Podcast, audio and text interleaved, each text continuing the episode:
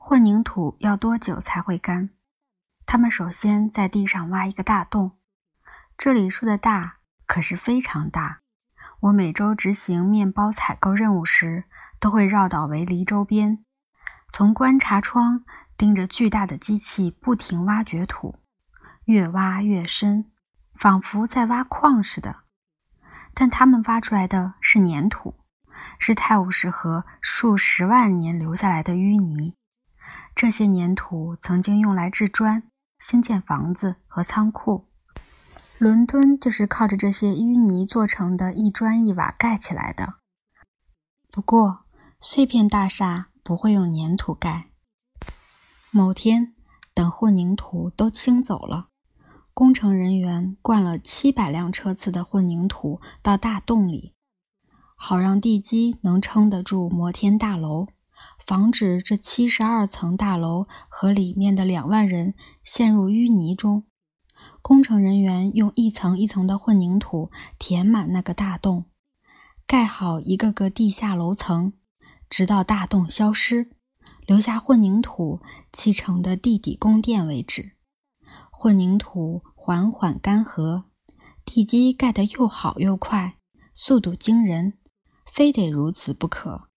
因为基于经费考虑，工程人员在地基完成前就已经开始兴建地上物了。你觉得混凝土要多久才干？旁边一个出来遛狗的男士问我。我们一起站在围篱的观察窗往工地看。谁知道？我撒了谎。我撒谎是因为不想多聊，结果也如我所愿。撒这种谎是习惯。我生长在伦敦，总需要客气地婉拒陌生人的攀谈。何况我不晓得，要是劈头就纠正他，跟他说混凝土永远不会干，因为水是混凝土的一部分，他和他的狗会有什么反应？混凝土凝固时会和水作用，发生连锁化学反应，在混凝土内形成复杂的微结构，因此。就算里头锁住了许多水分，混凝土的外表不仅看起来干燥，而且实际上还能防水。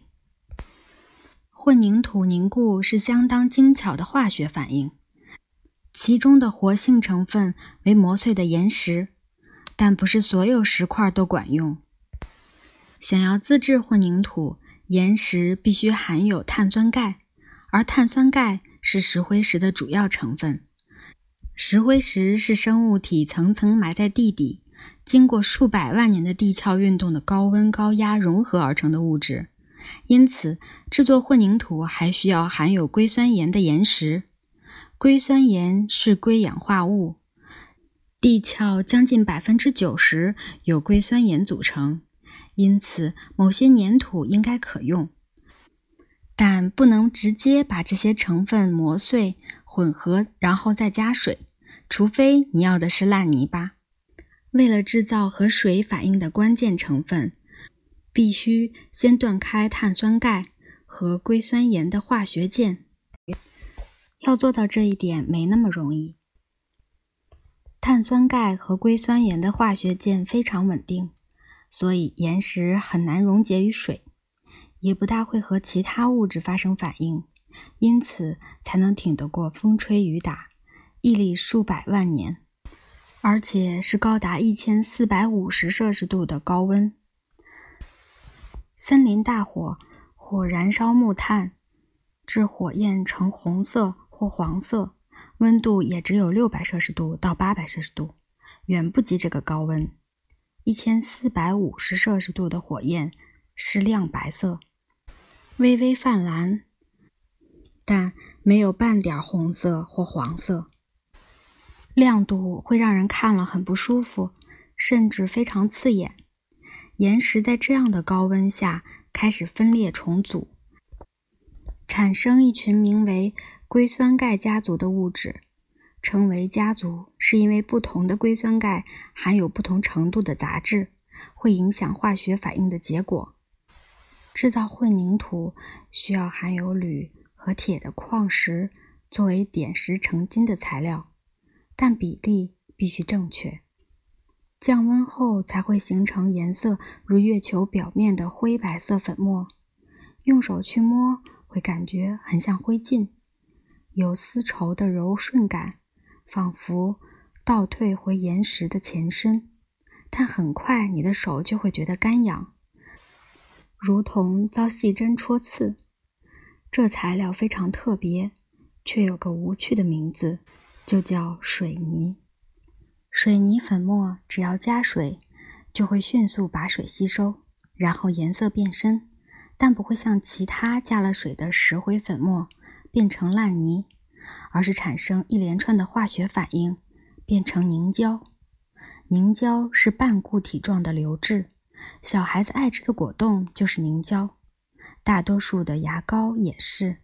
凝胶受制于内在的结构，无法像液体一样随意流动。果冻的焦化是因为明胶，水泥焦化则是因为水和硅酸钙原纤维。钙和硅酸分子溶解后。会形成极似有机分子的晶体结构，并不断的生长，化学反应也持续进行，使得水泥内部的凝胶不断的改变。增生的原纤维相遇后会彼此交错，形成间结，锁住更多水分，直到水泥从凝胶变为坚固的固体为止。这些原纤维不仅彼此间结。还会抓住岩石和石块，水泥就这样成了混凝土。工人会用水泥粘合砖块盖房子，或者结合石头兴建纪念碑。不过，只有涂抹在砖块和石头之间当粘合剂，用量很少；唯有混合充当砖头的碎石，变成了混凝土。水泥才充分发挥它成为建材的潜能。